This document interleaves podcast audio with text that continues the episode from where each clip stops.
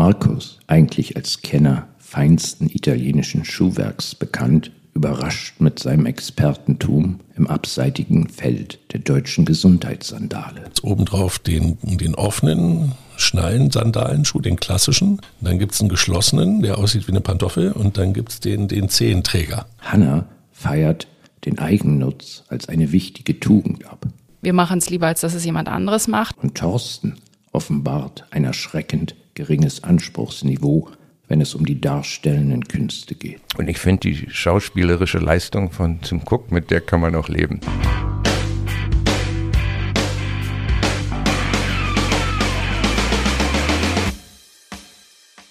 Ich habe ein Thema mitgebracht, was schon zwei, drei Wochen alt ist, was man auf jeden Fall nochmal hier in der Runde diskutieren sollte, weil es innerhalb der Branche ein mittelschweres Erdbeben ausgelöst hat und viele aus der Schockstarre noch nicht hochgekommen sind, wenn man so bestimmte Händler in Deutschland sich anguckt. Rolex übernimmt Bucherer für vermutete vier bis fünf Milliarden Schweizer Franken. Nur zu groben Einordnungen. Rolex, eine der erfolgreichsten Luxusuhrenmarken, eigentlich ein Indirektvertriebler ohne einen eigenen Vertrieb, eine Filiale in Genf gehabt, aber ansonsten eigentlich sehr indirekt aufgestellt mit einem ganz klassischen vertikalen Marketingkonzept, exklusiver Vertrieb etc. Und Bucherer auf der anderen Seite einer der führenden Schmuck- und Luxusuhrenhändler im Euro europäischen Raum mit einem Footprint, der bis in Läden Berlin einmal quer durch Europa und in der Schweiz geht. Man geht davon aus, dass Rolex damit seinen insgesamten umsatzmäßigen Footprint auf ca. 12 Milliarden ausbaut und damit Louis Vuitton Moet Hennessy auch LWM genannt, überholt. Und von der Denke her, für mich als alter Channel Freak war das eine Nachricht, wo ich nicht erschüttert war, aber im ersten Moment schon gedacht habe, da passiert was, was wirklich eine Branche verändern kann.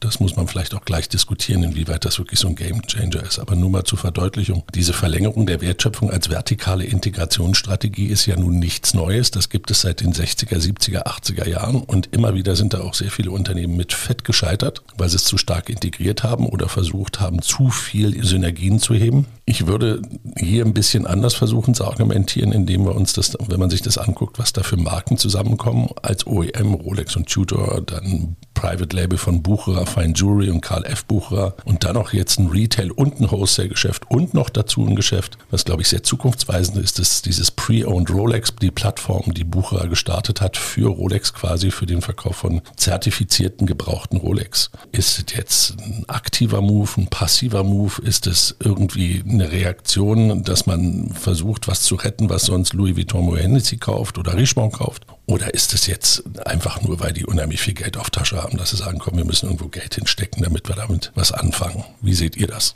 Ich finde es auch einen wahnsinnig starken Move und klar, es hat weite Wellen geschlagen und schon auch überrascht. Aber auf der anderen Seite ist es natürlich eine Entwicklung, die sich in gewisser Weise ein Stück weit angekündigt hat oder gar nicht so verwunderlich ist, wenn man darauf schaut, was du eben beschrieben hast, dass sie schon zusammen die Plattform haben, dass sie zusammen schon das Secondhand-Geschäft machen. Und es wäre ja für Rolex wirklich schwierig gewesen, wenn jemand anderes da reingegangen wäre. Also aus dieser Perspektive ist es vielleicht schon ein Stück weit, wir machen es lieber, als dass es jemand anderes macht. Aber die andere Entwicklung ist natürlich, dass man durch den Direktvertrieb, der jetzt nun so möglich ist, mehr Interaktion schaffen kann, mehr Kundennähe, mehr Daten auch erheben kann und sammeln kann und nutzen kann. Ich habe auch einen ambivalenten Blick drauf. Im Luxusgeschäft brauchst du einfach Präsenz beim Kunden, bei der Kundin. Also wenn wir an Hermes denken, haben wir alle vor Augen die Hermes-Läden und dasselbe gilt natürlich für Louis Vuitton. Und wenn du halt eine der stärksten Luxusmarken hast, wie Rolex, und bist letztendlich physisch im Ladengeschäft nur indirekt präsent, kannst du natürlich deine Marke auch nur bedingt kontrollieren und darstellen.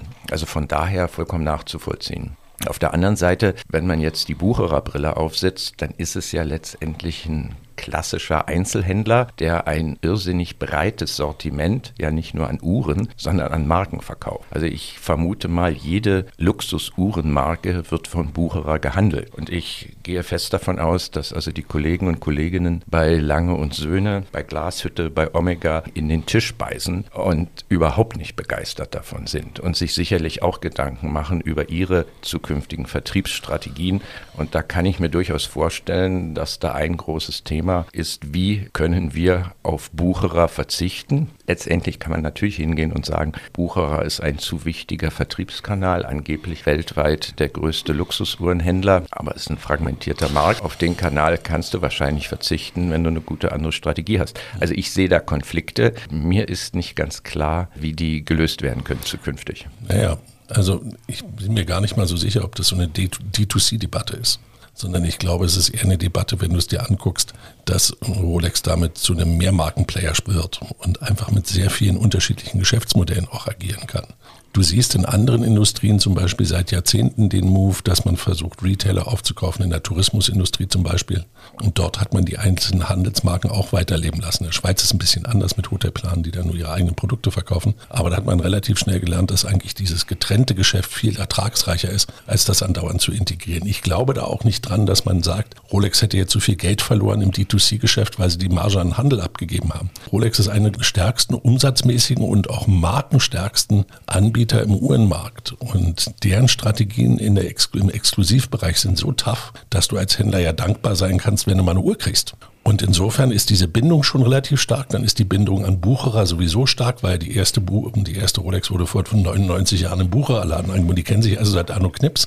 Und ich glaube, dass das schon irgendwo was hat, von wegen, da will jemand sein, sein, sein Erbe in, in eine gewisse sichere Heimat geben, von der Bucherersicht draus. Aber ich bin mir nicht so sicher, ob das jetzt so eine Brille ist, wo die anderen Uhren drunter zittern sollten. Ich glaube, die anderen Händler müssen zittern, weil das wird einiges verändern. Wenn du jetzt in Europa guckst, was Christ oder dergleichen da abkriegen, da bin ich mir gar nicht so sicher, ob das so gut für die ist. Aber ich habe weniger das Gefühl, dass das so wirklich so eine vertikale Integration wird, als ein Markenportfolio, was unterschied auf unterschiedlichen Wertschöpfungsstufen spielt. Ich glaube, auch die anderen Händler sind die, die am meisten darunter wahrscheinlich leiden werden, vor allem in Europa, in anderen Ländern und auf anderen Kontinenten wahrscheinlich weniger. Aber gleichzeitig ist es ja auch für Bucherer eine Gefahr, wenn jetzt die anderen Marken sich rausziehen und sagen, sie verfolgen ihre eigenen Vertrieb stärker und ziehen sich dort zurück, weil Bucherer und halt Rolex jetzt in dem Sinne ja auch voll darauf angewiesen ist, dass diese Marken bei ihnen bleiben und dass sie sie weiter vertreiben. Also zu dem Thema, dass sie sich trennen und getrennte Geschäftsmodelle verfolgen. Ja, das sehe ich eben da genauso die Händler, die haben schon immer gezittert ja. vor Rolex. Ich meine, wir reden hier eben, ja, Markus, du hast ausgeführt, von der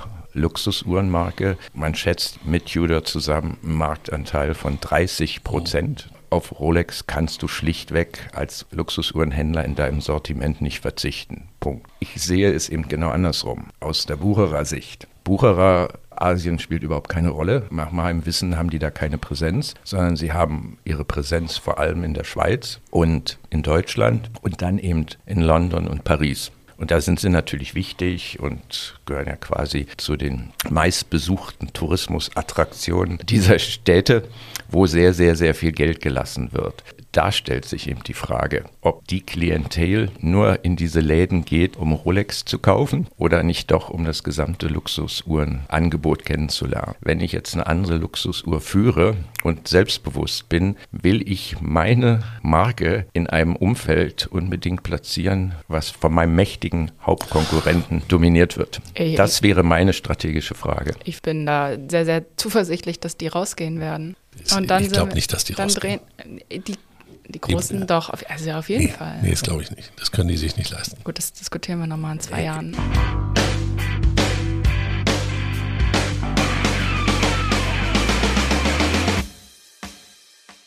Gut, dann freue ich mich auf das zweite Thema. Es geht um Birkenstock. Birkenstock hat angekündigt, Anfang Oktober in die Börse zu gehen. Der Börsengang folgt jetzt auf über 240 Jahre Unternehmensgeschichte. 1774 wurde das Unternehmen gegründet mit einer Schusterei in Deutschland. 1913 wurde das Fußbett entwickelt und dann kamen die ersten Sandalen in den 60ern auf den Markt und haben sich seitdem kaum verändert. Also immer noch dieselbe Sandale mit dem Lederriemen, dem Korkfußbett, der Korksohle. Sie sehen immer noch genauso aus. Über sechs Generationen war das Unternehmen im Familienbesitz. 2021 folgte der Mehrheitsverkauf an eine Private Equity Gesellschaft, an der wiederum LVMH beteiligt ist und 20 Prozent der Anteile hält Arnaud. Die Marke hat dabei vor allem in der jüngeren Vergangenheit einen faszinierenden Aufstieg durchlebt. Also früher war die Sandale eher so mit orthopädischer Wirkung in dem Bereich der Ärzte, Pfleger und auch Ökos und hat sich dann hin zu, man könnte fast sagen, einem Luxusprodukt entwickelt, das auf Fashion-Shows gesehen wird und begleitet wird durch angestiegene Preise. Vor allem seit den 2010er Jahren hat sich da dieser Wandel vollzogen. Zuletzt folgte dann noch der Hype durch den Barbie-Film, in dem ebenfalls die Sandale zu sehen war. Der Jahresumsatz hat sich innerhalb der letzten zehn Jahre auf über 1,2 Milliarden Euro vervielfacht und der Marktwert wird auf rund 8 Milliarden Dollar geschätzt. Als größter Risikofaktor werden gesehen für den Börsengang mögliche Veränderungen im Image der Marke, also was dann doch ein relativ trendbezogenes Produkt ist, was viel Wandel durchlebt hat in der Vergangenheit und gleichermaßen durch das Wachstum, was natürlich durch diesen Börsengang erreicht werden soll, die Gefahr der Verwässerung und ja, des Imagewandels in Richtung Uncoolness. Was meint ihr, wird der Börsengang Birkenstock langfristig helfen oder eher schaden?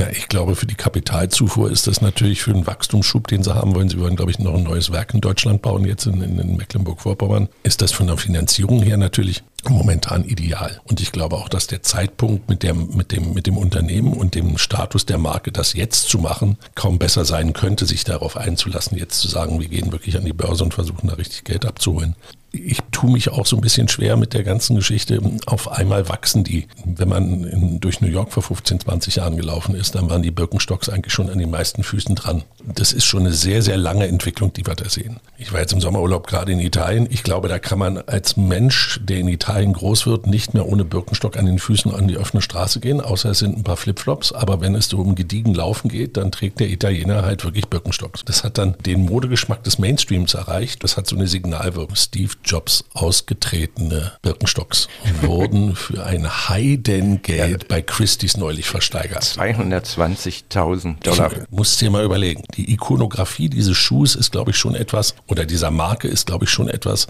was das Ganze überdauern kann. Wenn das nicht überheizt, und das ist ja im Modebereich nun immer wieder die Debatte. Ne? Also wie lange kannst du den Trend spielen, wie machst du dich wieder rar? Und da hoffe ich drauf, dass sie von Louis Vuitton, Moët Hennessy, LWM Asch ein bisschen Schützenhilfe kriegen von den Investoren, dass die denen auch beibringen, wie du ein richtiges Trading abmachst.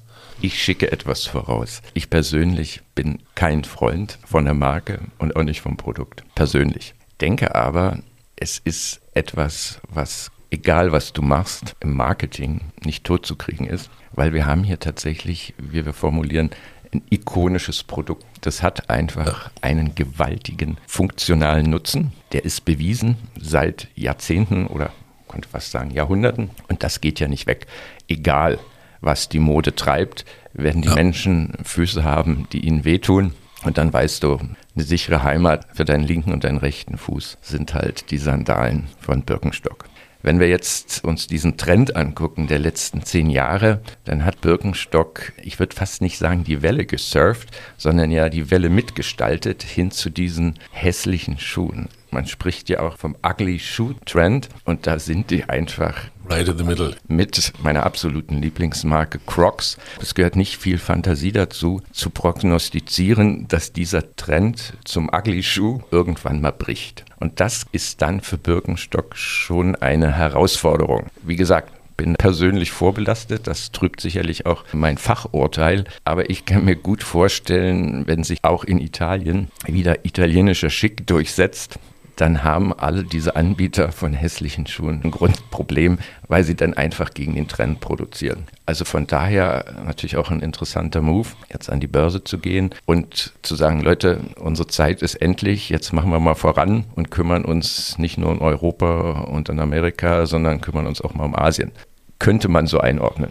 Mit dem ikonografischen, das sind ja eigentlich drei verschiedene Schuhmodelle, die es gibt, um das nur, nur zu verdeutlichen. Das eine ist ja die Sohle und dann gibt es obendrauf den, den offenen Schnallen-Sandalenschuh, den klassischen. Dann gibt es einen geschlossenen, der aussieht wie eine Pantoffel und dann gibt es den, den Zehenträger.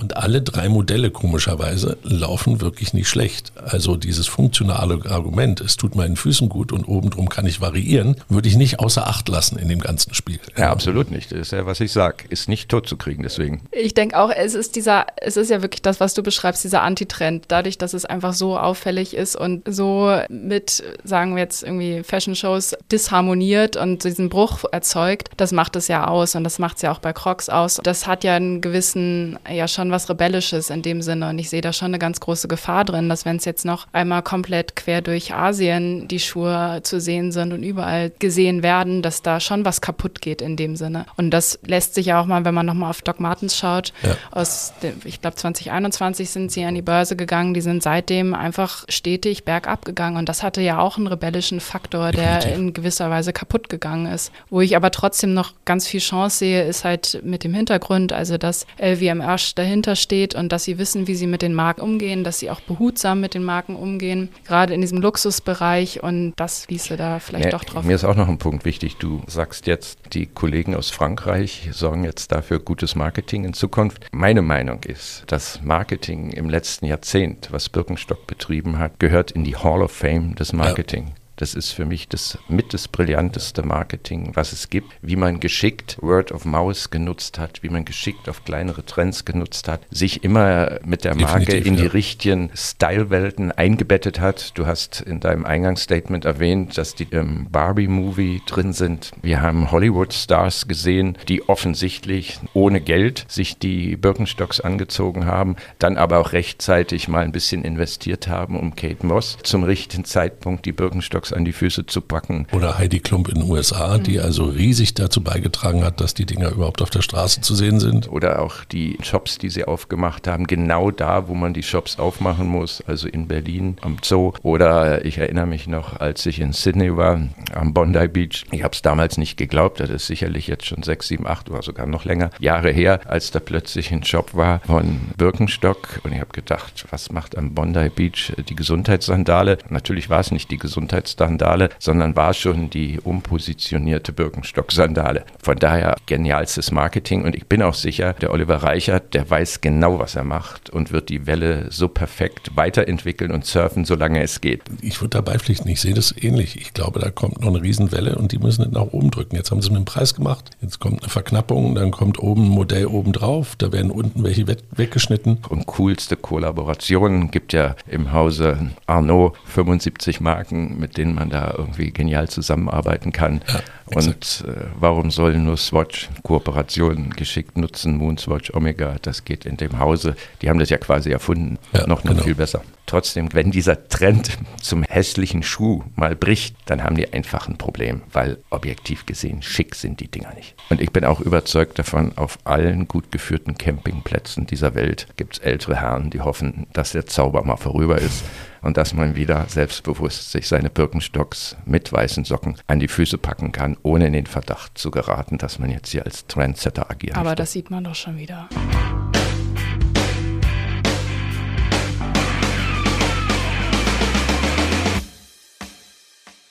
Ich habe die große Freude, in unser drittes Thema einführen zu können. Es war kürzlich wieder die alljährliche Apple-Verkaufsshow in Cupertino. Tim Cook und seine Kolleginnen und Kollegen von Apple haben all das vorgestellt an Produkten, was sie im Laufe des letzten Jahres neu erfunden haben. Unter anderem freut sich die Welt aufs neue iPhone 15 Pro. Die ganze Verkaufsshow wurde dann aber unterbrochen durch ein fünfminütiges Video. In diesem Video wurde gezeigt, wie Mother Nature, das Apple Hauptquartier, besucht hat. Im Apple Hauptquartier, so sieht man im Video, herrschte große Aufregung. Selbst Tim Cook, der CEO von Apple, war vollkommen nervös, dass jetzt Mutter Natur vorbeikommt. Mutter Natur wurde in diesem Film von Octavia Spencer gespielt, eine Oscar-Preisträgerin, also absolut erste Reihe in Hollywood. Und Mother Nature kommt da eindeutig hin, schlechter Laune weil sie ist gerade auf dem Trip durch alle Boardrooms der großen Kooperationen in Amerika und ist vollkommen unzufrieden, was dort in diesen ganzen Unternehmen in Sachen Nachhaltigkeit geschieht. Alle versprechen etwas, aber keiner hält sich an die Ziele. Und in diesem fünfminütigen Video demonstriert Apple nun, so kann man es glaube ich kurz zusammenfassen, dass man Mother Nature also nicht enttäuscht, weil man gleichgültig, welches Thema sie anspricht, als Apple alles richtig zugänglich macht. Man hat 2020 versprochen, dass man 2030 klimaneutral sein wird und Apple zeigt, dass man das natürlich schaffen wird. Man hat eine Apple Watch jetzt schon im Markt, die klimaneutral ist. Man zeigt auf, dass man in der Supply Chain jetzt schon hervorragend arbeitet. Das Ganze hat auch einen kleinen humorigen Touch und man weiß auch, wo die Assets liegen. Also in geschickter Form wird zum Beispiel auch die Apple Fernsehserie Ted Lasso erwähnt. Meine Frage, Hanna, Markus, an euch ist jetzt, was sagt ihr zu dem Film? Also ich habe ihn geguckt und fand ihn von der, vom Ausmaß der Ironie, was einem in den ersten Sekunden entgegenkommt, wie die da alle nervös sitzen und dann Mutter Nature da reinkommt. Ich finde die Idee ganz, ganz charming. Ich finde die Idee gut. Ich finde, finde auch den, den Nachweis, den sie antreten, ganz spannend, weil man bestimmte Dinge kommt man nicht drauf, muss man ganz ehrlich sagen. Das ist nicht der Spot, der jetzt unbedingt im Halftime eines Footballspiels laufen wird, sondern aus meiner Sicht ist es ein gut gemachter Informationsspot, der die Nachhaltigkeitsbemühungen von Apple in einer anderen Form als einem geschriebenen Bericht der geneigten Apple-Schaft zugänglich macht. Und aus meiner Sicht ist das, wenn wir die ganzen Diskussionen hören über Greenwashing, und Nachhaltigkeitskommunikation und die ist immer negativ, dann finde ich das einen ganz schönen Ansatz, sich zu überlegen, wie können wir über Nachhaltigkeit reden und das Ganze mit einer Ironie verpacken, um einfach auch diese Ziele mit, einem, mit einer positiven Botschaft zu verbinden. Und das finde ich einen ganz guten Zugang. Den Zugang finde ich auch gut, das mal anders zu machen als so ein Nachhaltigkeitsbericht, den man einfach dann versendet oder online stellt oder auch diese Videos, irgendjemand steht im Feld oder Kühen, äh, genau. genau und erzählt über die Ziele und was alles getan wurde. Er ist halt schon relativ lang. Man hätte auch die Botschaft mit der gleichen Ironie in der Hälfte der Zeit erzählen können und Tim Cook ist vielleicht auch nicht der lustigste Schauspieler in dem Sinne. Ich finde aber trotzdem, in Summe ist das gar nicht schlecht und grenzt sich auch ganz klar von der Konkurrenz ab und gibt ein Signal, was gut ist wie viel jetzt wirklich dahinter steckt und ob es jetzt wirklich diese Apple Watch braucht, die klimaneutral ist und ob das im Verhältnis steht zu den gesamten anderen Produkten, dem Elektroschrott, den nicht reparierbaren Produkten. Also da könnte sicherlich noch viel, viel mehr in, in Summe passieren. Aber das Signal mal zu senden und mal überhaupt zu kommunizieren und diesen ersten Schritt zu gehen, wie wir es schon häufiger diskutiert hatten, finde ich jetzt per se gar nicht schlecht. Wie ordnet ihr das ein, um das jetzt mal so altväterlich zu formulieren? Was im Netz los war. Die haben den Film kaum, ja. kaum gesendet, also live gestreamt und da haben ja wieder circa 20 Millionen Menschen zugeguckt. Parallel ging es ja im Netz zu cringy, was soll diese bizarre Übung? Ja, wie ordnet ihr das ein? Haben die sich damit einen Gefallen getan oder haben ah. die da Dinge provoziert, die man vielleicht lieber nicht provozieren sollte? Ich finde es schon gut, weil sie einfach ganz, ganz klare Vergleiche und geschaffen haben und sich abgrenzen, wenn es jetzt um die Emissionsgutschriften geht oder so. Also da haben sie ja wirklich klar aufgestellt, wir pflanzen nicht die Bäume, sondern die Wälder, diese Fakten rübergebracht und das ist ja bei einer breiten Masse angekommen. Und ich glaube, im Endeffekt mag es ganz viel Häme geben und ganz viel negative Kritik, aber der Kern dessen, was sie kommunizieren und was sie tun, ist ja schon mal der Schritt in die richtige Richtung. Ich denke, das bleibt hängen. Um, auch wenn das Ganze sehr cringe ist, wie es umgesetzt wurde. Ja, ich glaube, du kannst als Unternehmen heutzutage, wenn du was zu Nachhaltigkeit sagst, wirst du mindestens einen Ripple-Effekt in den sozialen Medien haben, der garantiert acht, neun Punkte findet, die sie nicht gut finden. Damit muss man versuchen zu leben und das vielleicht nicht nur abzutun, sondern in den Dialog mit diesen Leuten auch zu treten, wenn man dann über Firestorms oder sowas nachdenken will. Du kannst versuchen zu kommunizieren, dass du nachhaltig bist oder du kommunizierst es nicht oder machst es ganz leise. Und ich finde den Weg, den Apple da wählt, der ist innovativ, der ist anders, der ist Trendsetting und das passt zu Apple. Und das finde ich ganz gut eigentlich, dass du trotzdem, was dir dann da entgegenschlägt mit Obsolence of Products und so weiter, das hatten sie vorher auch schon. Da ist jetzt kein Argument dazugekommen, was es noch nicht gab. Mich als Apple-User trifft das eher auf der Seite, Wow, da ist aber einiges los. Jetzt ist vielleicht ja, ja. mein kleines Hirn da nur gemeint, aber ich habe jetzt nicht den Eindruck, dass das absolut negativ abgeht. Ja, ich finde auch noch einen Aspekt nicht unwichtig. So Imagefilme ja. Das ist ja die undankbarste Dis Disziplin, die es gibt. Im Kern werden die Filme gedreht. Man fragt sich ja immer, für wen? Die Mitarbeitenden sicherlich, irgendwelche Stakeholder. Aber wer guckt sich sonst einen Imagefilm an? Oder die CEO, der CEO muss mal einen Vortrag halten und irgendwie muss man ja starten. Zeigt man mal den Film vorweg. Und ich finde der Film ist nicht schlecht, um mhm. das Wort gut zu vermeiden. Ich habe angefangen zu gucken und habe gedacht, die fünf Minuten werden lang. Wurden sie aber nicht. Das ist so mein einer Punkt. Also von daher sicherlich mehr als gutes Handwerk. Und ich finde die schauspielerische Leistung von Tim Cook, mit der kann man auch leben. Ja. ja. Na, er spielt halt sich selber. Also ja. ich finde, er kommt sonst wie ein Außerirdischer rüber und in dem Film er auch. Er bleibt sich also, dann treu, ja. Genau, stimmt, er spielt stimmt, sich ja. perfekt. Und Markus, was du sagtest mit dem Ripple-Effekt, ich glaube, das ist ein ganz entscheidender Punkt. Unternehmen müssen sich einfach daran gewöhnen, dass es den Effekt gibt sonst kannst du gar nichts mehr sagen. Weil in dem Moment, wo du was sagst, wird geantwortet. Und auch wenn du hier das so analysierst, wie die Feedbacks waren auf diesen Film, die einen haben gesagt, Greenwashing und ja, das genau. stimmt ja nicht und so weiter. Kleine Klammer auf, die Fakten sollten schon stimmen, wenn man so einen Film dreht, Klammer zu. Und dann sollte man auch im Nachgang gut argumentieren. Und auf der anderen Seite ging es aber auch ab, ja, dass das also jetzt ein Musterbeispiel wäre für ein Tree-Hugger-Movie. Also wenn ich jetzt verantwortlich wäre bei Apple für diesen Film, würde ich sagen, gut, den Job haben wir gut gemacht. Ja. Statt einem langweiligen Imagefilm oder das Ganze nur in Text abzulegen, haben wir das mal prominent lanciert und an der Botschaft kommt keiner vorbei, an der kann man sich reiben, damit kann man sich auseinandersetzen. Und das ist ja auch gut, mal diese Benchmarks zu schaffen, wo mal drüber diskutiert genau. wird und mal ein Maßstab gesetzt wird, was ist, was ist sozusagen gut, was wird wie diskutiert. Also das finde ich per se gut. Und ich meine, man sieht ja schon die Veränderung. Apple hat in der Vergangenheit ja immer wieder solche Filme rausgebracht. Also 2019 gab es in ähnlichen auch schon mit Thema Mutter Natur. Und da gab es, so wie ich es verfolgt hatte, gar keine Diskussion drumherum. Also ja, ich meine, Apple hat natürlich den Vorteil genutzt, dass man eine Bühne hat, um so einen Imagefilm auch so zu zeigen, dass Millionen mal hingucken, weil man ja diese Verkaufsshow hat. Andere Unternehmen haben die nicht. Aber die Bühne ist das eine und die Diskussion danach das andere. Ja, genau. Und ich glaube, es gibt dann immer noch, und das nochmal deutlich zu sagen, du kannst dich um die, die dann auch eine negative Aussage, die kommen ja aus dem Busch mit denen kannst du ja nochmal einen Dialog aufnehmen und kannst dich also dann noch aktiv profilieren, indem du sagst, wir gehen auf euch zu, wir versuchen das besser zu machen. We will fail, but we're moving forward. Ja. Ich habe noch einen Punkt. Ich habe mich immer gefragt in dem Film, welches Gremium ist das? Ja. Also Tim Cook war anwesend, aber ich hatte nicht den Eindruck, dass die restlichen Mitglieder dieses Gremiums jetzt Mitglieder des Apple Boards waren. Doch, da waren schon noch welche dabei. Ja? Ja, ja. also die Nachhaltigkeits-Social-Beauftragte. Vice President, ja. die war drin? Ja. Ah, okay. Und ich glaube, das war das Yearly-Meeting mit Mother Nature. Ja. Ja, stimmt.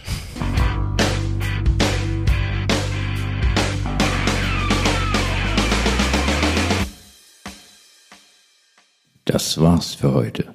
Rolex, die umsatzstärkste Luxusuhrenmarke der Welt, verleibt sich den weltweit größten Uhren- und Schmuckhändler ein die Schweizer Bucherer AG. Wie ist diese Strategie zu beurteilen? Was bedeutet dies für die anderen Luxusuhrenhersteller und Händler? Die Gesundheitssandale Birkenstock, die gleichzeitig eine Lifestyle-Marke ist, geht im Oktober an die New Yorker Börse. Was bedeutet dies für die Weiterentwicklung der Marke? Apple präsentierte gerade auf der jährlich stattfindenden Verkaufsshow aus Cupertino einen fünfminütigen PR-Film, mit dem Titel Mother Nature, in dem Apple sich selbst und seine Bemühungen im Feld der Nachhaltigkeit feierte. Wie ist die Wirkung dieses Films zu beurteilen? Falls ihr mehr zu diesen Fragen wisst als wir, könnt ihr auf unseren LinkedIn- und Instagram-Channels eure Weisheiten mit uns und der restlichen Marketing-Community teilen. Die Links findet ihr in den Show Notes. Zudem befinden sich dort auch Links zu verschiedenen Quellen, die Auskunft zu den heute diskutierten Themen geben. Auf Wiederhören.